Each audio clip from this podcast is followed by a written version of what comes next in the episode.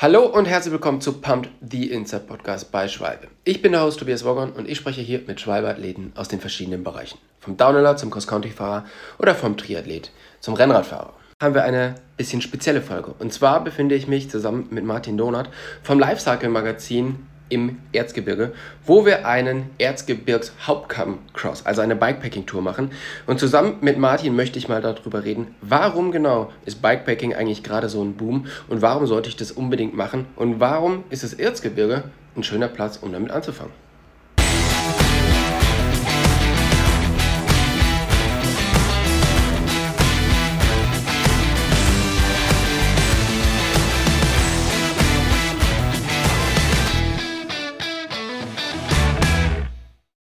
Martin, vielen, vielen Dank, dass du dir heute die Zeit nimmst, mit uns im Podcast aufzunehmen. Und natürlich auch vielen Dank dafür, dass du dir die Zeit nimmst, mit mir einmal durchs Erzgebirge zu fahren.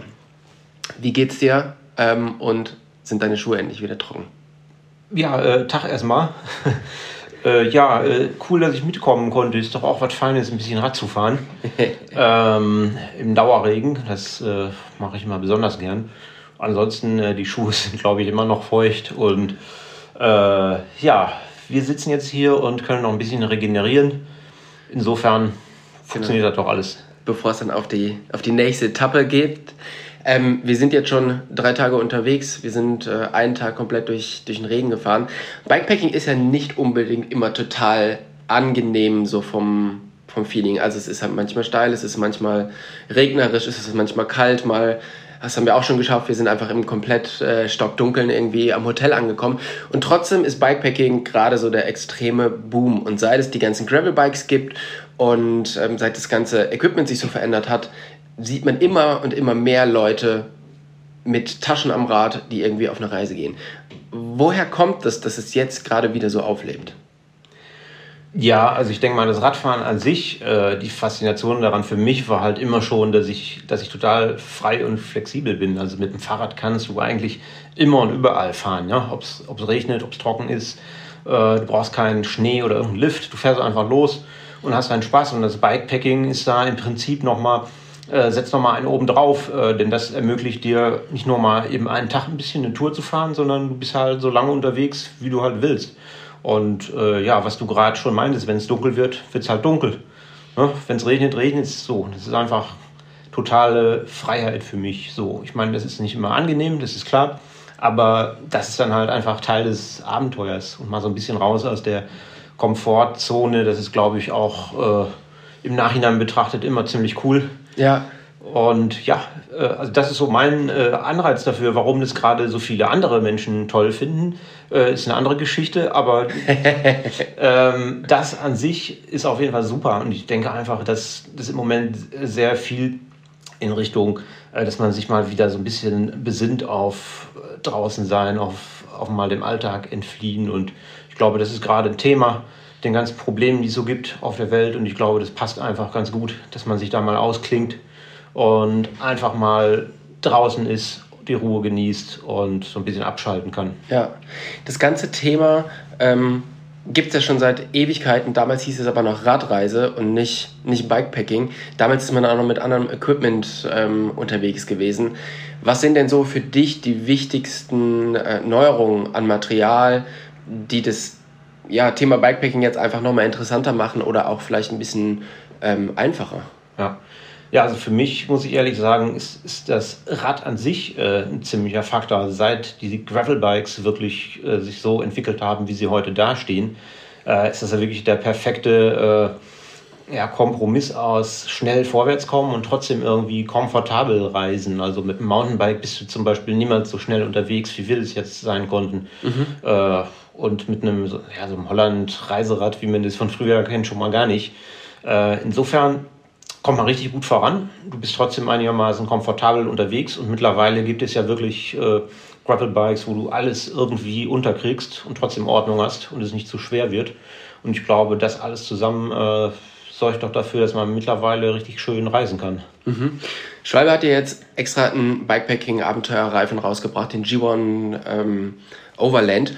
Und das heißt, es gibt halt tatsächlich Material extra für Bikepacking. Wenn ich jetzt in den Laden gehe und möchte mir irgendwie ein Gravelrad kaufen und habe aber schon so im Hinterkopf, ich will auch irgendwann mal bikepacken. Wo muss ich denn darauf achten zwischen einem ganz normalen Gravelbike und mit und eins, wo ich dann auch Bikepacking mitmachen kann. Also was ist da wichtig und was sind da die Unterschiede? Ja, naja, grundsätzlich kann man mit jedem Rad Bikepacking machen. Ne? Das ist ja einfach, man fährt durch die Gegend. So wichtig ist natürlich, wenn man länger unterwegs ist, dass man sich auf sein Zeug verlassen kann. Das ist der eine Punkt. Also ich denke, ein bisschen darauf achten, dass man ein bisschen robuster unterwegs ist. Jetzt nicht mit einem 8 Kilo Superlight äh, Sport Gravelrad, sondern da halt ein bisschen äh, guckt, dass das auch alles hält. Ähm, und der andere Punkt ist halt, äh, dass du im Normalfall sehr lange auf dem Rad sitzt und äh, es halt einen gewissen Komfort bieten sollte. Also auch wieder der Punkt weniger so das sportliche äh, Super Gravelbike, wo du dann irgendwelche Events mitfährst, wo es auch um Zeit geht, sondern guckst, dass du bequem sitzt, dass der Lenker passt, dass dein Griffband passt, dass die Hände nicht einschlafen, der Sattel, solche Sachen halt. Du achtest einfach viel mehr drauf, dass du äh, bequem sitzt und dass es auch lange Zeit gut geht. So, das ist natürlich, da gibt es kein Patentrezept für. Da hilft eine Probefahrt und natürlich auch ein bisschen Erfahrung. Äh, ja, Sattel ist ein gutes Beispiel. Also, mhm. Es gibt so viele Sättel und ich glaube, es ist sehr schwierig, auf Anhieb den richtigen zu finden. Also das ist auch immer ein Prozess, dieses Bikepacking, bis man dann letztendlich ein Setup hat, äh, was perfekt zu einem passt. Mhm. Für dich ist das natürlich jetzt alles so ein bisschen einfacher, weil du hast dich irgendwann dazu entschieden, du möchtest kein Auto mehr haben, sondern du möchtest alles mit, mit dem Rad machen. Und das heißt, du bist jetzt eh gewohnt, jeden Tag aufs Rad zu gehen und da ist einfach nicht immer das allerschönste Wetter. Für jetzt Leute, die vielleicht gerade erst in den Sport reinkommen und sich überlegen, hey, das wäre mal was. Ähm, was sind so die, was sollte man so mitbringen, um irgendwie eine, eine vernünftige Bikepacking-Reise zu machen und auch damit Spaß haben. Also worauf sollte man sich einstellen und was ist halt das Spezielle? Ja. Ja, äh, du sagst es schon, für mich ist Bikepacking eigentlich jeden Tag irgendwie. Also selbst wenn ich nur einkaufen fahre mit dem Rad, ist das ja auch irgendwie Bikepacking, weil ich packe mein Rad halt voll und äh, manchmal regnet es dabei, manchmal scheint die Sonne und da muss man sich natürlich drauf einstellen. Also ähm, ich kann ja mal von meinem allerersten relativ krassen Bikepacking-Trip erzählen, wo ich eigentlich alles falsch gemacht habe, was man falsch machen konnte. Das war ein Event in der Schweiz, das hieß Navat 1000. Und es ging darum, dass man ungefähr 1000 Kilometer durch die äh, Alpen fährt, vom Bodensee bis nach Montreux, mhm. äh, zur äh, Freddie Mercury-Statue.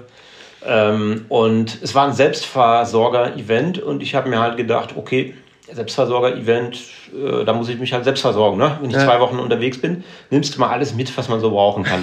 so, und dann ging das nicht anders, habe die Seitentaschen ans Rad gepackt und das Rad hat, ich habe es nicht gewogen, aber bestimmt 40 Kilo gewogen. Ich hatte Riegel für zwei Wochen dabei. Also ich war wirklich darauf vorbereitet, zwei Wochen lang, egal was passiert, klarzukommen. Ähm, ja, als ich dann da ankam, guckten mich alle komisch an, weil sie alle mit ihren super leichten äh, Cross-Country-Pfeilen und Gravel-Bikes äh, am Start waren und äh, haben nur den Kopf geschüttelt. Und den habe ich dann später auch geschüttelt. also ich habe tatsächlich gelernt, äh, dass es wichtig ist, äh, insbesondere aufs Gewicht ein bisschen zu achten. Also das ist, glaube ich, der wichtigste Tipp, ähm, sich äh, auf ein minimalistisches Setup einzuschießen, dass du wirklich nur das mitnimmst, was du brauchst und äh, also nicht zehn Paar Schuhe zum Umziehen und äh, ein Kocher ist schon grenzwertig. Also es ja. wird halt immer mehr. Ne? Und äh, das ist aber auch so ein bisschen der Reiz, finde ich, dass man wirklich guckt, was brauche ich wirklich, um klarzukommen. Und da sind so ganz äh, elementare Sachen wichtig, wie zum Beispiel eine Regenjacke, wenn es regnet.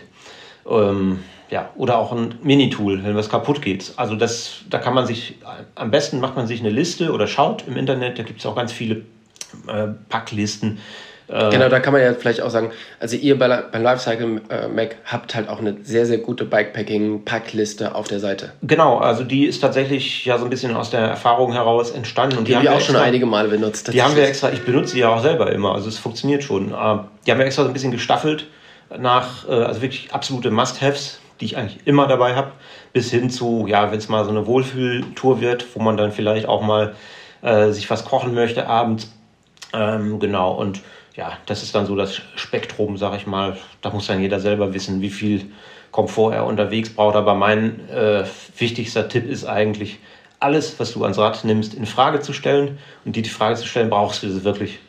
Was sind aber denn so die zwei Must-Haves an die man vielleicht nicht so direkt denkt, die aber einfach auf keiner Bikepacking-Tour fehlen dürfen? Ähm, ja, also ganz wichtig, haben wir jetzt auch wieder gemerkt, finde ich, ist mein Radcomputer, mhm. weil der mir einfach den ganzen Tag über Stress wegnimmt. Äh, also ich stelle mir das auch romantisch vor, früher mit Karte und immer umklappen und so, aber wir haben es ja gemerkt, es geht viel Zeit bei drauf. Ja. Und gerade wenn man so ein bisschen engen Zeitplan hat und irgendwo ankommen will, äh, also das ist für mich wirklich eine große Hilfe. Äh, das ist so der erste Punkt. Vor allen Dingen ist da natürlich auch der Riesenvorteil, dass man sich einfach auf Komoot schon mal Bikepacking-Routen runterladen kann, die Leute schon mal gemacht haben, und man dann halt einfach. Genau, ähm, aber du bist auch unterwegs flexibel, wie genau, wir ja. gestern zum Beispiel, wo wir irgendwie im Vorfeld den falschen Bahnhof geplant hatten. Und ohne dieses Tool hätten wir halt elend lange gebraucht, um den richtigen zu finden. Ja. So kann man dann einfach schnell auf der Karte den neuen Punkt antippen und du bist ruckzuck da so irgendwie. Also das ist jetzt nicht überlebenswichtig, aber es bringt halt sehr viel Komfort an die Geschichte. Ähm, äh, Licht finde ich persönlich ähm, wie Energie im Allgemeinen äh, total cool, wenn man es einfach dabei hat. Ich habe jetzt mittlerweile ein Nabendynamo mhm. und das entspannt mich total, weil ich unterwegs einfach nie mir die Frage stellen muss, was machst du, wenn gleich wieder deine Geräte leer sind. Ich stecke die einfach dran ans Kabel und lade mein Handy nach, lade mein Licht nach, beziehungsweise habe immer Licht äh, an, ja. wenn ich das haben möchte. Das entspannt total. Und äh, ein drittes vielleicht noch, wenn ich darf. Ja, klar. Ernährung. Ja, haben wir auch gestern gemerkt. Ich war wieder ein bisschen sehr optimistisch. Gerade wenn man dann in Gegenden unterwegs ist, die man nicht so kennt äh, oder die halt generell ein bisschen abseits sind, wie zum Beispiel das Erzgebirge. gestern kam halt einfach nichts und äh, ich habe irgendwie gedacht, wir kommen easy mal irgendwo vorbei. Und ja, hatte schon ganz schön Hunger. Und überall, wo wir vorbeikamen, wo es was gegeben hätte, eigentlich war halt gerade aktuell zu. Ja, genau. Ähm, ja, ist andererseits auch total cool, wenn man wirklich ja. unterwegs ist und man weiß, äh, hier ist einfach jetzt nichts. Du bist richtig schön in der Natur. Aber ja, wenn man dann so blöd ist, mal wieder äh, denkt, äh, man braucht nichts mitzunehmen, ist selber schuld, aber ja. hätte man es mitgenommen, wäre man entspannter unterwegs. Genau. Gerade Thema Licht haben wir natürlich ähm, wieder gleich am ersten Tag gemerkt, dass uns irgendwie ein bisschen die, die Zeit ausging. Wir mussten noch so den letzten, den letzten äh, Berg runterfahren bis zum Hotel. Und naja, man kann es halt so machen wie du, dass man halt einfach immer das, das Licht dabei hat, was natürlich extrem professionell ist. Ich mache das eigentlich immer so, dass ich halt einfach eine Stirnlampe dabei habe. Die kann ich halt ähm, einfach so ganz normal benutzen, wenn du früh losfährst, wenn du, wenn du spät ankommst. Du kannst sie dir aber auch einfach über den Lenker hängen und vorne an der Tasche befestigen. Dann hast du nach vorne auch ein Licht. Und so ist man noch ein bisschen, ein bisschen flexibler. Aber Licht ist tatsächlich einfach immer ein, ein Riesenthema, glaube ich.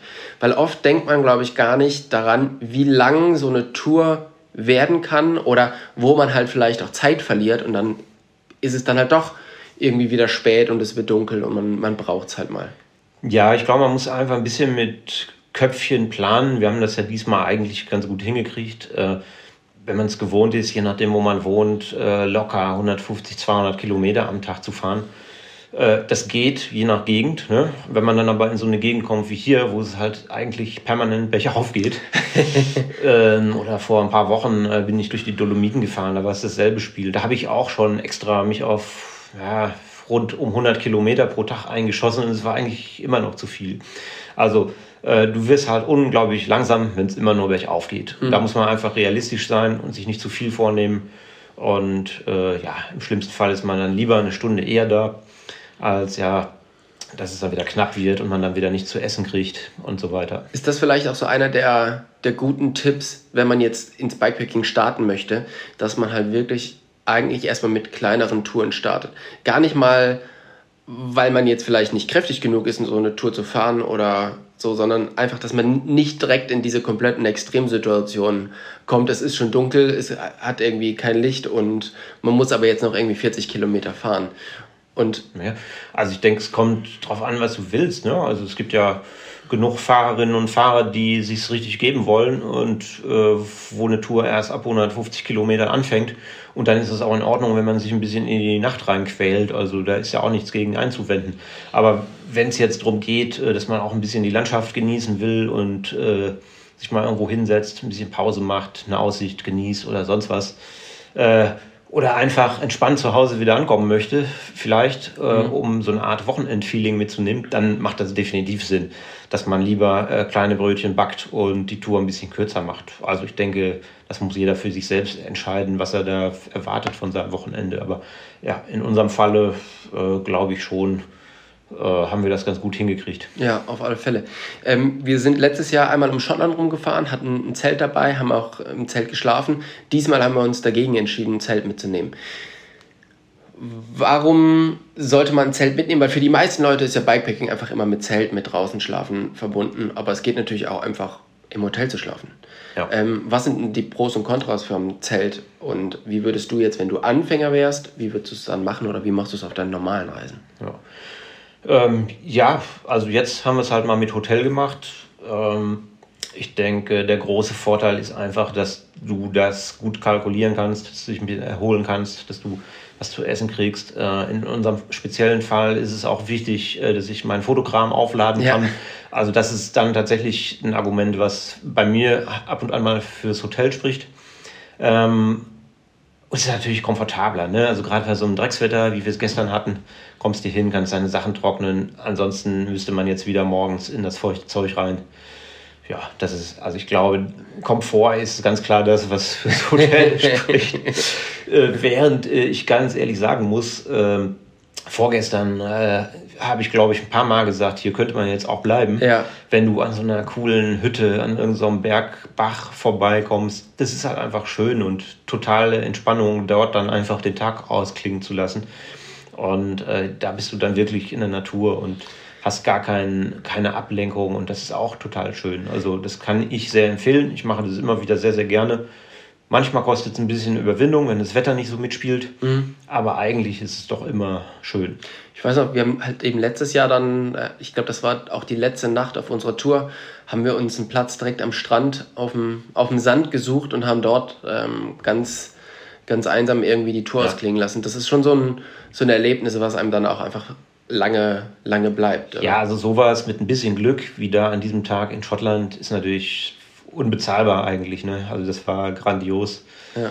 Und solche Momente habe ich halt schon so oft erlebt, wenn ich mich dann aufgerafft habe, im Zelt zu pennen. Also es ist manchmal ein bisschen Überwindung, je nach Wetter auch. Mhm.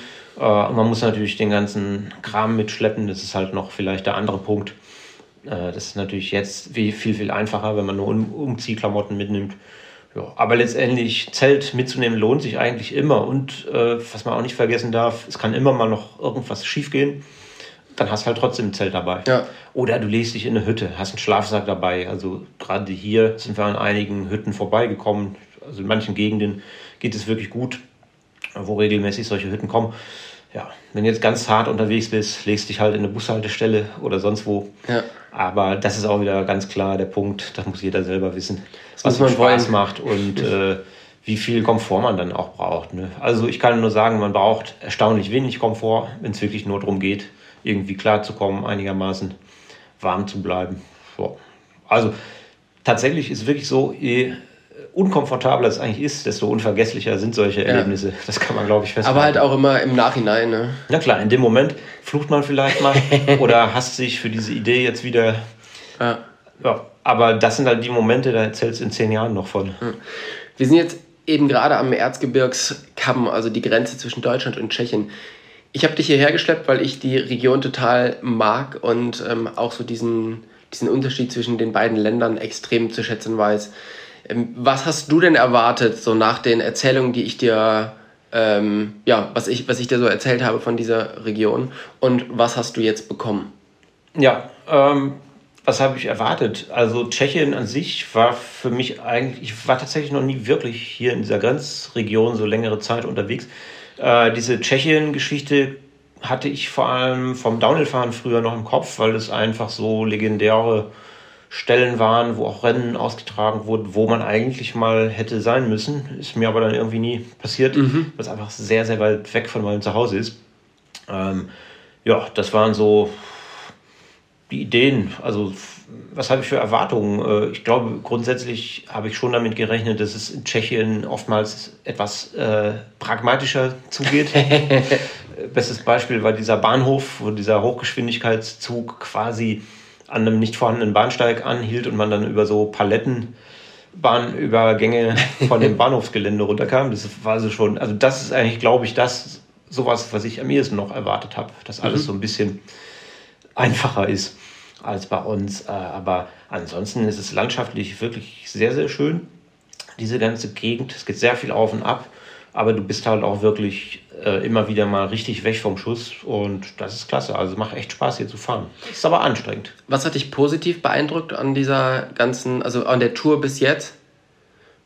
Ja, ähm, ja, wie ich gerade schon sagte, dass man so schön weit weg ist, mhm. äh, dass es jetzt halt unterwegs keine Verpflegung gab und so, ist ja eigentlich nur ein Zeichen dafür, dass man wirklich schön weit weg ist.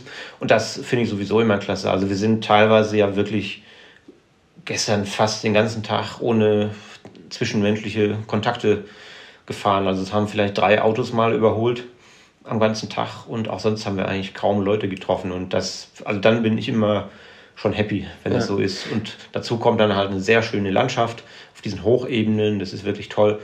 Äh, ja, vielleicht haben wir noch Glück, heute noch mal ein bisschen Aussicht, wenn die Wolken weggehen. Ja. Und dann äh, bin ich happy.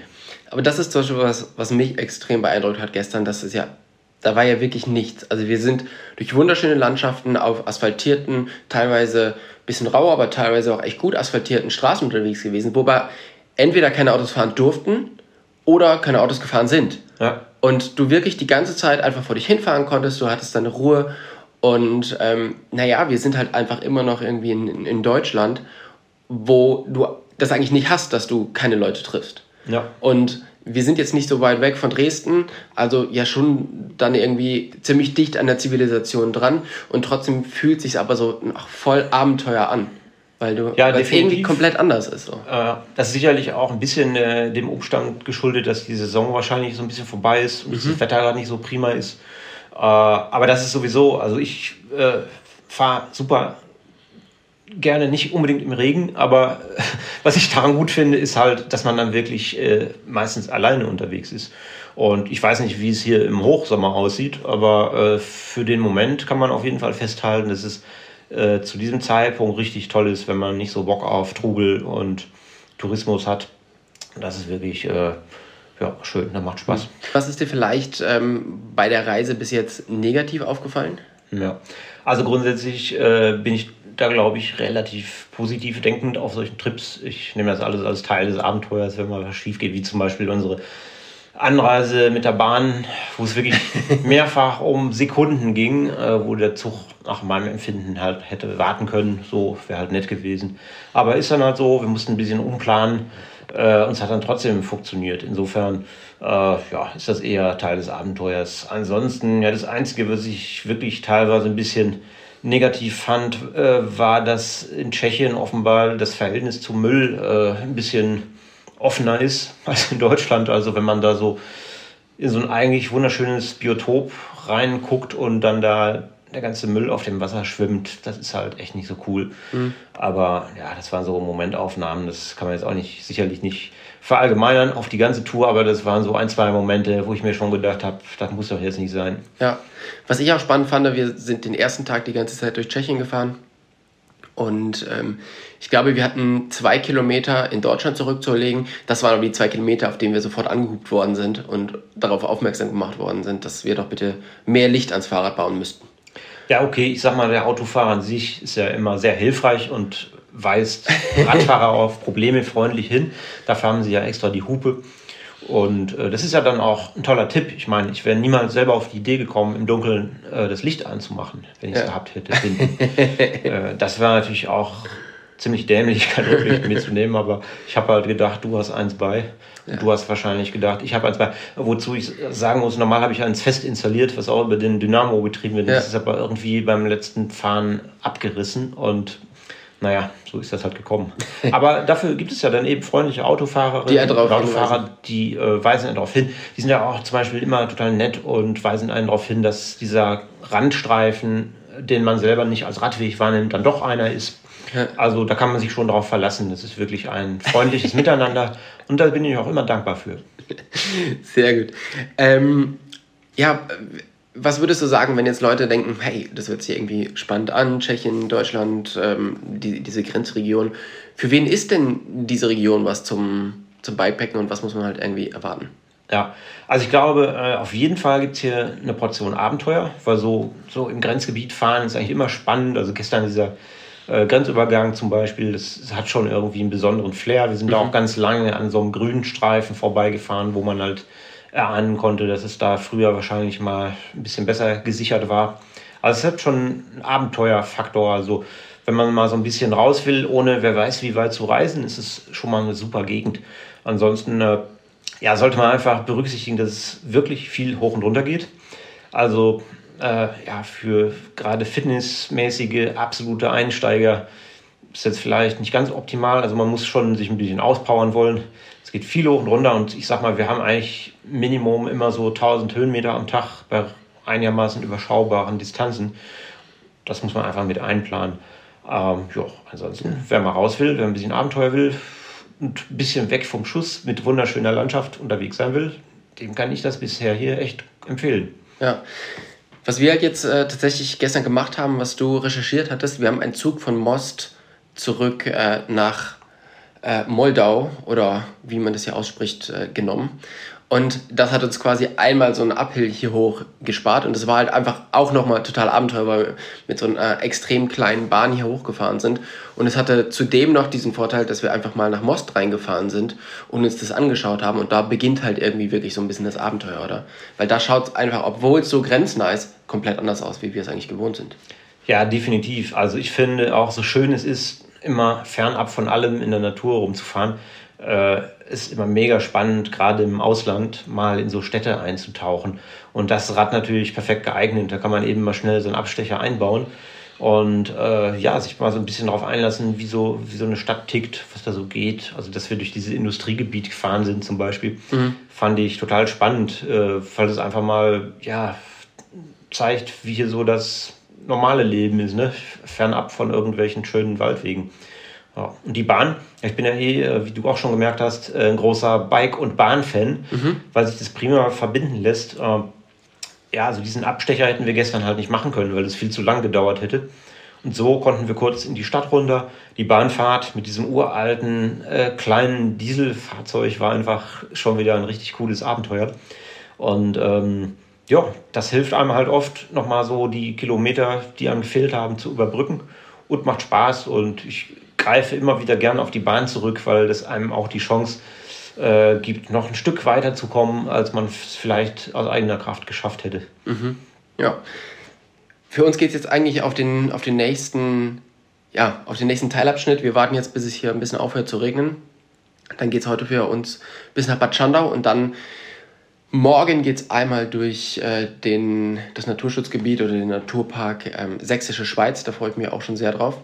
Und dann ist unsere Tour auch schon wieder zu Ende. Wir hoffen noch ein bisschen auf gutes Wetter. Ja, definitiv. Und äh, in dem Sinne, hey, vielen, vielen Dank. Und ähm, ja, ich hoffe, wir haben noch ein paar, paar schöne Tage hier. Die werden wir schon haben, da bin ich mir ganz sicher. Also. Jod. Ciao.